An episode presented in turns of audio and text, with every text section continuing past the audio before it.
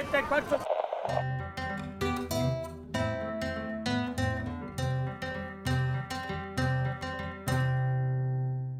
Bienvenidas y bienvenidos todos a un episodio más del Zapato Aprieta, el primer podcast sobre desigualdad eh, de la Universidad de Costa Rica. Me llamo Diego Sánchez Ancochea y soy el director del Departamento de Desarrollo Internacional de la Universidad de Oxford. Hoy estamos reunidos y reunidas para conversar sobre las respuestas de política social y sanitaria al COVID-19 en América Latina, para lo cual tenemos la suerte de contar con las profesoras Merike Blotfield, directora del Instituto de Estudios Latinoamericanos del GIGA y profesora de la Universidad de Hamburgo, y Rosana Castiglioni, profesora de la Universidad de Oportales.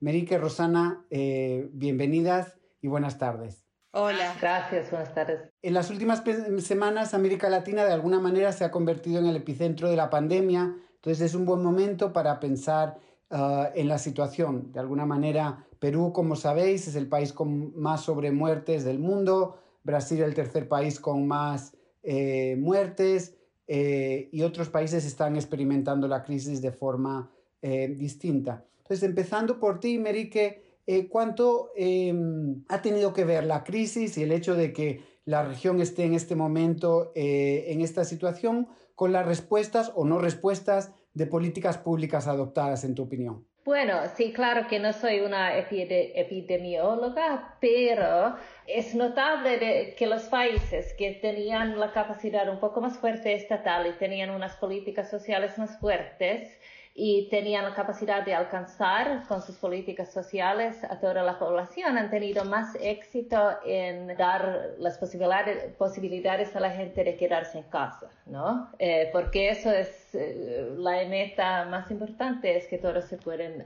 aislarse socialmente y así evitar durante este tiempo el virus. Y si vemos, eh, bueno, Uruguay y Costa Rica, que siempre están un poco más adelante en estos temas, han podido hacer eso.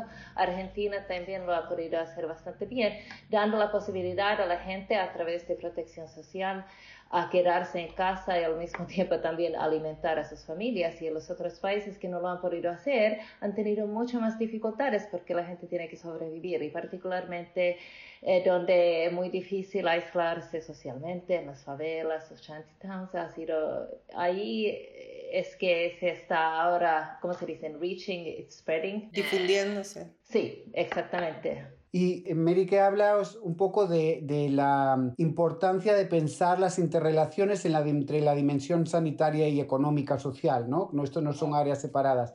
Rosana, cuando tú piensas en, en esas dimensiones, en esas interrelaciones, ¿Crees que en general los gobiernos latinoamericanos y los que más trabajas tú las han tenido en cuenta o las han pensado más como dos esferas separadas? Yo creo que hay dos consideraciones que uno tiene que, tomar en cuenta. En primer lugar, que hay condiciones estructurales de base. El punto de partida ha sido muy distinto en todos estos países, ¿verdad?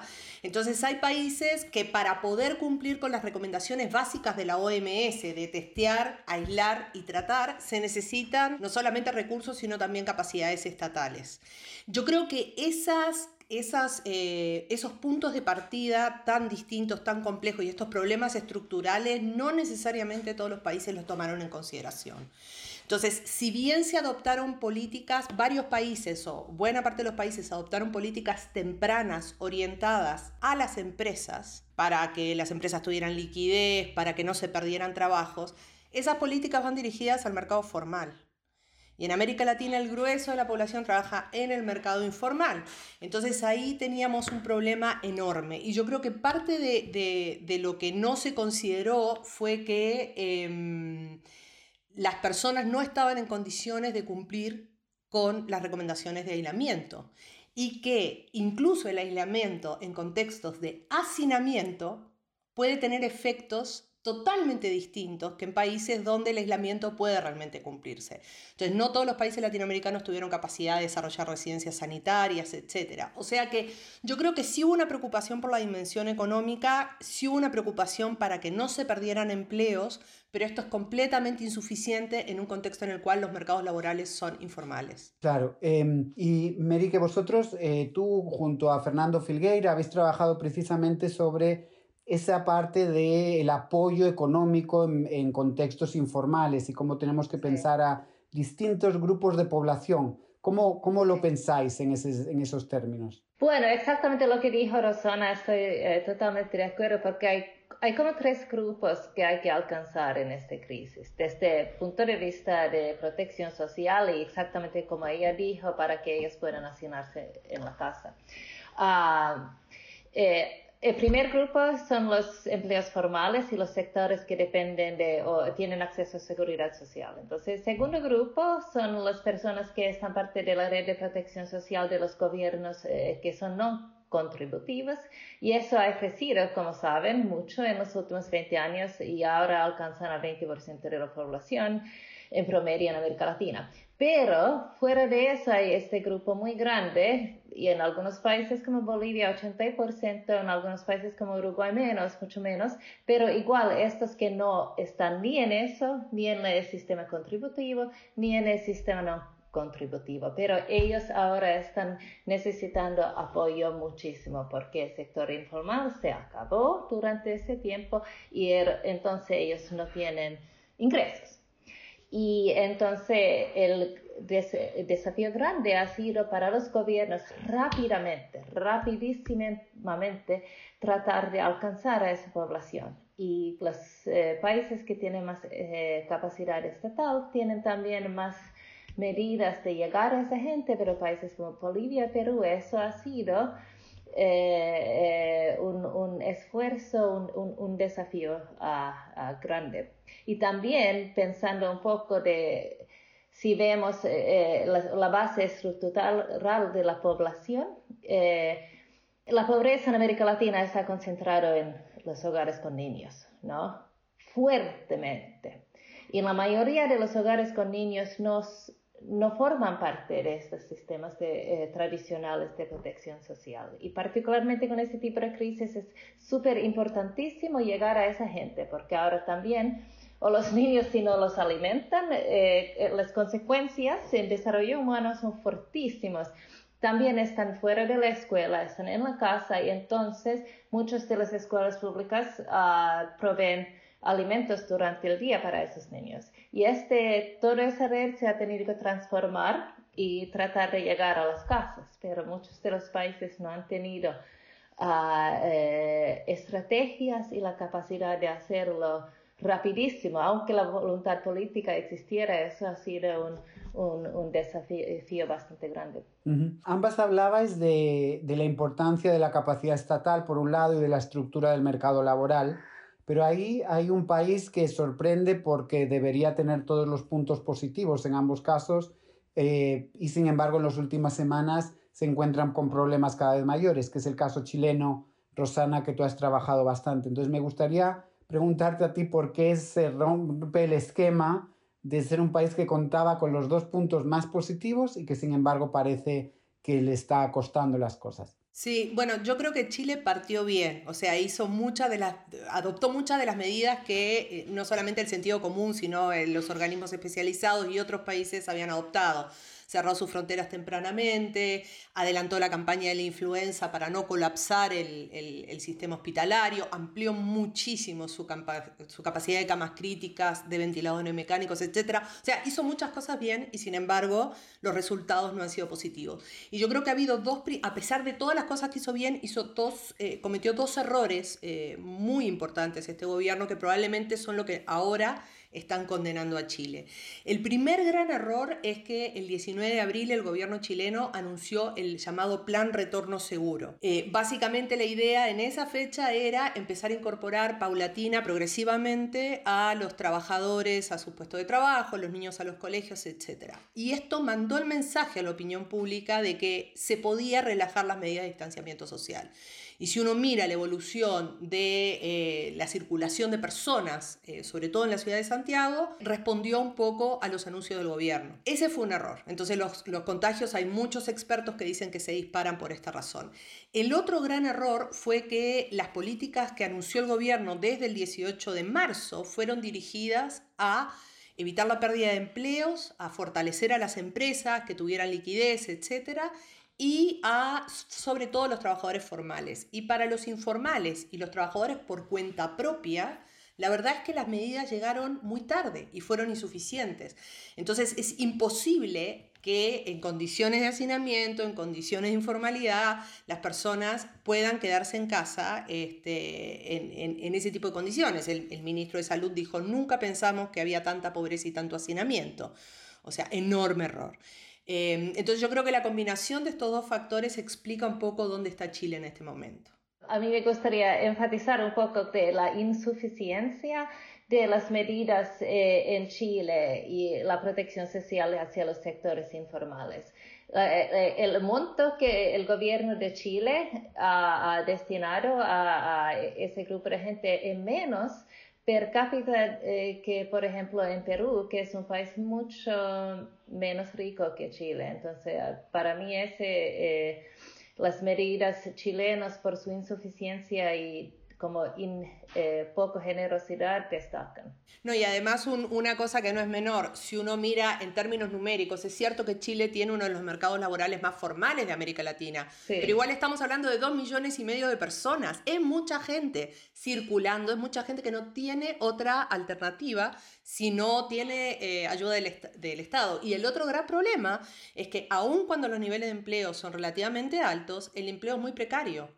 Y la precariedad laboral y eh, la informalidad están, reproducen otra forma de desigualdad. Están sobre representadas las mujeres, están sobre representados los adultos mayores eh, y las personas con menos educación.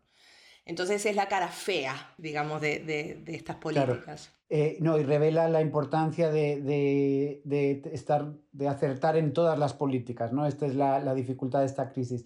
Merique, cuando tienes que pensar, como nos has dicho, en, en los distintos transferencias y en vuestro análisis de transferencias, ¿qué países, eh, país o países subrayarías como los más exitosos y los menos exitosos en esas medidas, no en todas las demás? Eh, bueno, en eso diría que, eh, aunque podríamos decir que ningún país es ideal, pero yo diría que Costa Rica lo ha hecho muy bien y también Argentina. Eh, Argentina fue muy proactivo y el gobierno anunció ya en los fines de marzo un programa de llegar a los sectores pobres y también al sector informal al mismo tiempo.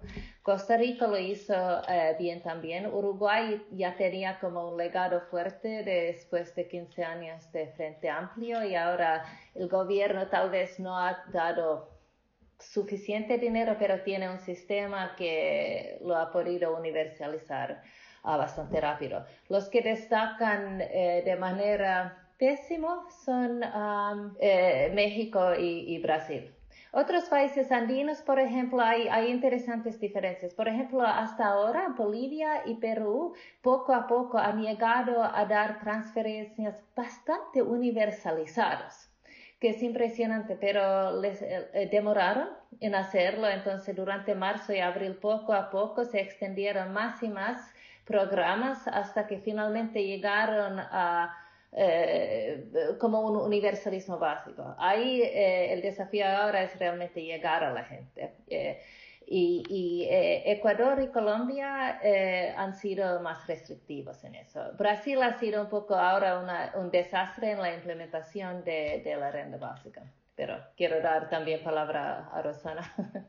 vamos a hacer una pequeña parada. les recordamos que estamos conversando con Rosana Castiglione y Merique Bluefield sobre las respuestas de política social y sanitaria a la pandemia. Eh, una pequeña pausa y regresamos enseguida. Microsondeo. Me comparte algo bueno y algo malo que haya hecho su gobierno para enfrentar la emergencia social que vivimos por la pandemia.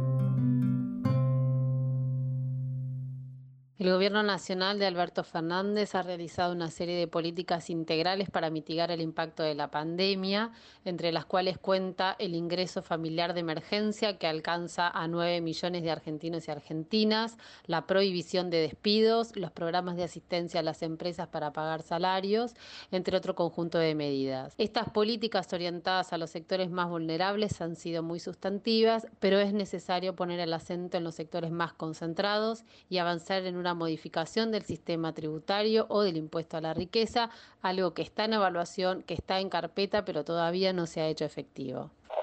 Con respecto a las acciones tomadas por el gobierno de Costa Rica resaltó dos. La primera, el bono proteger, dinero mensual que se le gira a personas que han visto disminuidos sus ingresos. Y dos, la entrega de diarios o alimentos mensuales también a los estudiantes que han tenido que ausentarse de los comedores escolares.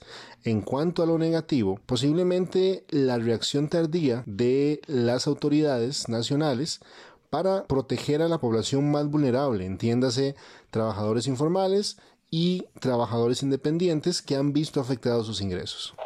La acción positiva del gobierno de México es haber creado un Consejo de Salubridad que se reúne cotidianamente para evaluar las acciones que están implementando para combatir la pandemia. Y la acción negativa es haber abierto los servicios comerciales y entonces la población mexicana recibe un mensaje diferente al de que se deben quedar en casa.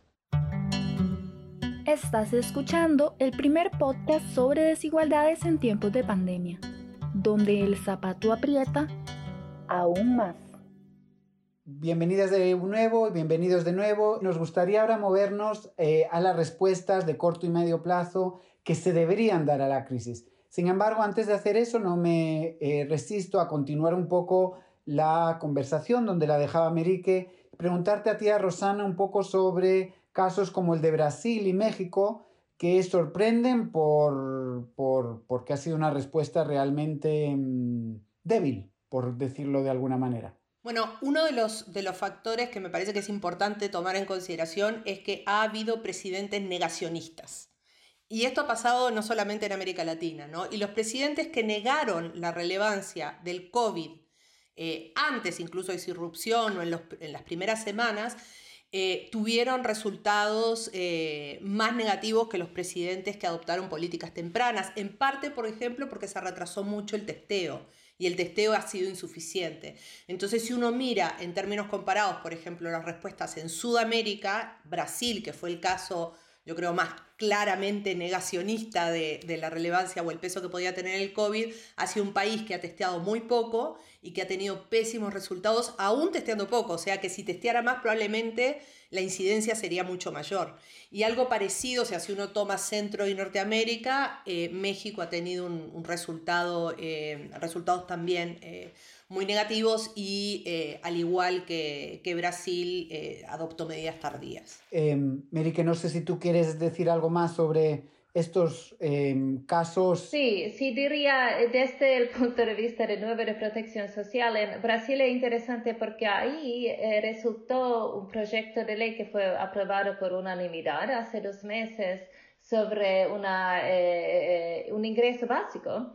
Que debería haber llegado a un tercio de la gente de la población de Brasil y eso es un éxito y también muestra que la oposición ha ido poco a poco unificando más a este, contra este gobierno. Uh, ahora existen problemas serios en la implementación. Ah, eh, y que llegaría a la gente. México es interesante porque en México el gobierno ha rechazado pasar políticas públicas, aprobar políticas públicas para realmente como ayudar a la gente económica y socialmente. El, presidente no quiere gastar ni un peso aparte de su proyecto del tren Maya y, y la gente ahí está sufriendo eh, muchísimo, porque están perdiendo el empleo igual que en otros países de América Latina, están sufriendo igualmente, pero no tienen, eh, no tienen una respuesta económica social del gobierno federal. En, eh, en, ese, en esos términos yo creo que México está, lo está haciendo aún peor que, que Brasil, que por lo menos este, esta respuesta existe con sus, carencias. Subraya tu, tu respuesta, Merique, y antes otras de Rosana, esta idea de que la crisis hay que afrontarla desde niveles muy distintos y muy distintos a la vez, ¿no? Que es un, un mensaje importante. Dentro de esos distintos, me gustaría concentrarme por un momento en un tema que las dos habéis trabajado no solo para esta crisis, sino también en el pasado, que tiene que ver con la protección social y con, las transferencias. Y pensar un poco hasta qué, tipo, hasta qué punto creéis que este es un momento para pensar fundamentalmente en respuestas universales. Se ha hablado de la renta mínima universal, se ha hablado de otras, o sería más interesante considerar respuestas distintas para distintos grupos de población dado el momento en que nos encontramos. Quizás empiezo por ti, Rosana, y luego voy con Merique con la misma pregunta. Sí, o sea, yo creo que tiene que haber una combinación de ambas. Eh, en este tipo de problemas sanitarios que también requieren políticas súper específicas y que no se sufren por todos los grupos sociales de la misma forma, para mí el mejor abordaje es un abordaje que combine medidas de carácter universal, como las rentas básicas, por ejemplo, pero medidas específicas dirigidas a poblaciones que enfrentan eh, problemas muy particulares. Por ejemplo, si sabemos que el distanciamiento social es necesario, bueno, se necesitan eh, residencias eh, sanitarias que permitan que la gente se aísle cuando vive en condiciones de hacinamiento. Eso es un, es un problema que solamente se puede adoptar a través de políticas eh, bien focalizadas, identificando los grupos de riesgo. Lo mismo, por ejemplo, con los adultos mayores, ¿verdad?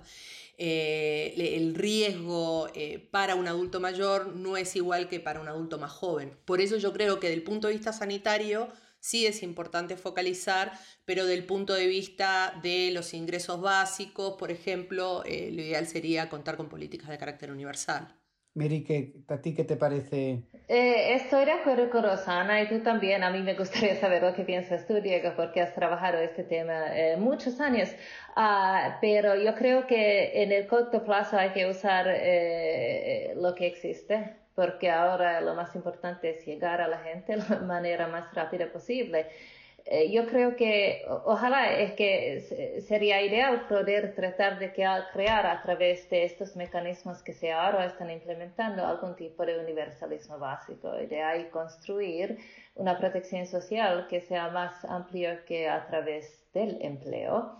Y ahora, bueno, en los programas que ya existen, eh, porque es difícil saber la mejor manera de llegar a la gente. Una, una, manera sería a través de los niños, porque sabemos que los niños son particularmente vulnerables y, por ejemplo, los, eh, los programas de transferencias condicionadas normalmente ahora llegan a través de los niños eh, en pobreza. Entonces, tal vez ampliar eso para un sistema mucho más amplio sería una manera de hacerlo en mediano plazo.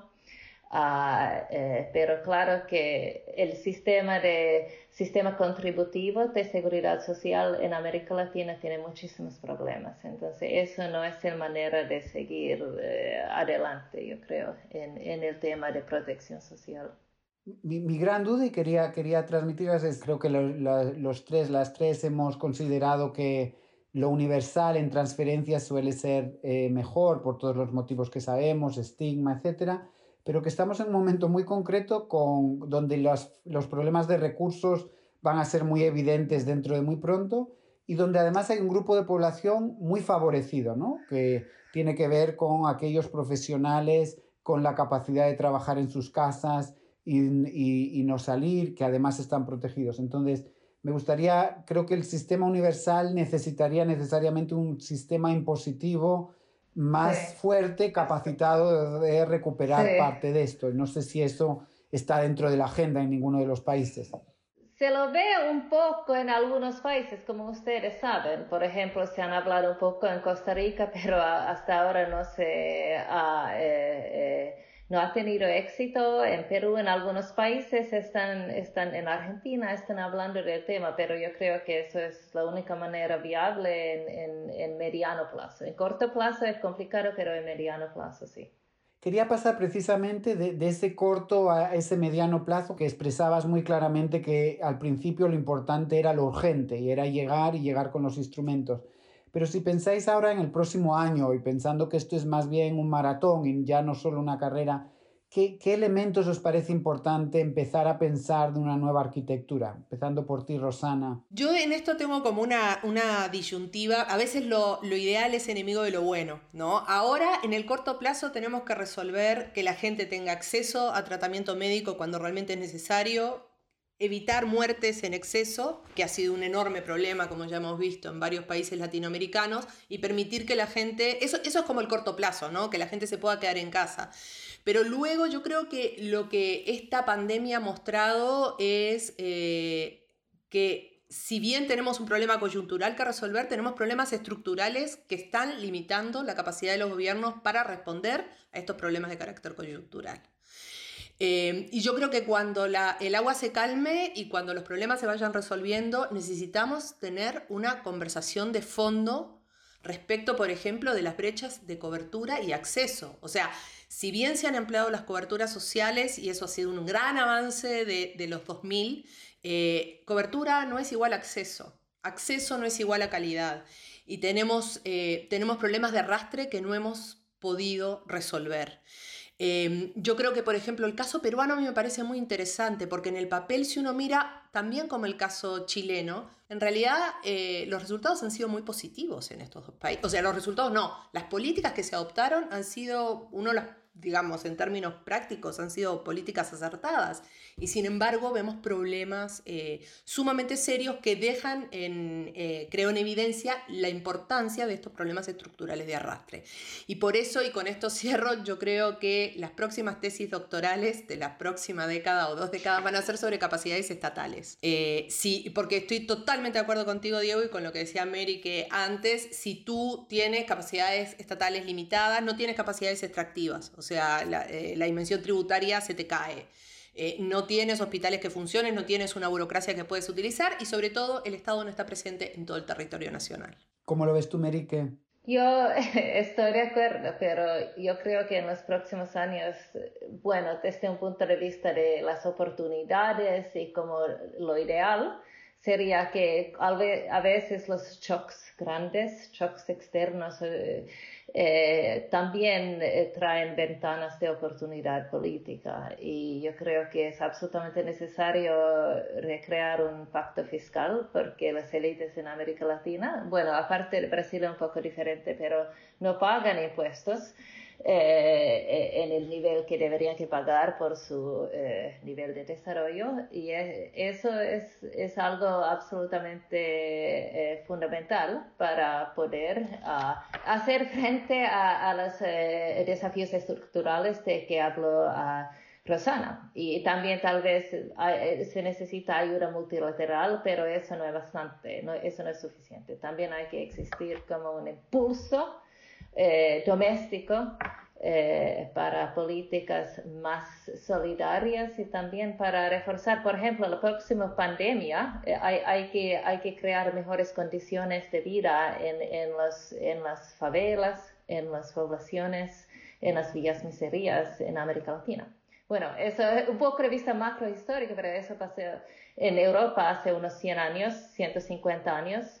Y la verdad es que, bueno, fue parte de democratización, protesta social, pero también fue como eh, el miedo de los élites a, enfermedades eh, eh, contagiosas, que les, finalmente les hizo invertir mucho más en el asunto social. Y eso se necesita en América Latina. 30 segundos para cada una. ¿Qué os da esperanza? Eh, cuando pensáis en el futuro? Yo lo que tengo esperanza es que cuando las aguas se aquieten, nos sentemos a pensar en estas condiciones estructurales de las que hablaba antes, en qué necesitamos, qué tipo de sociedades queremos construir.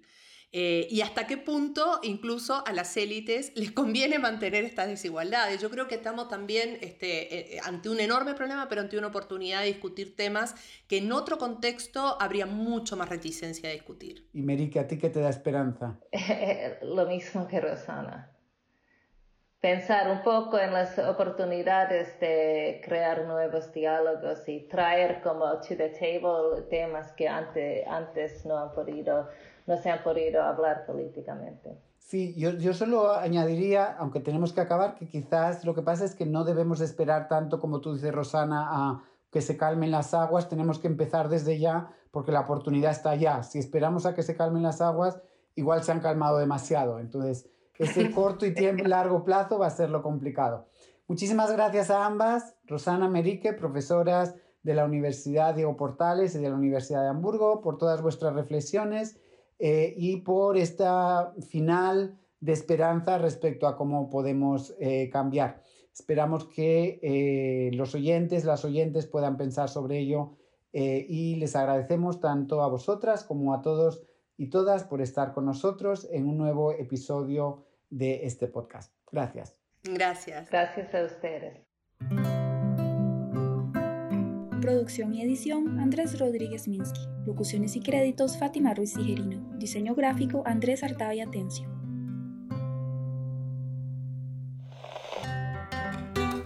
Les invitamos a escuchar todos nuestros podcasts en su plataforma favorita.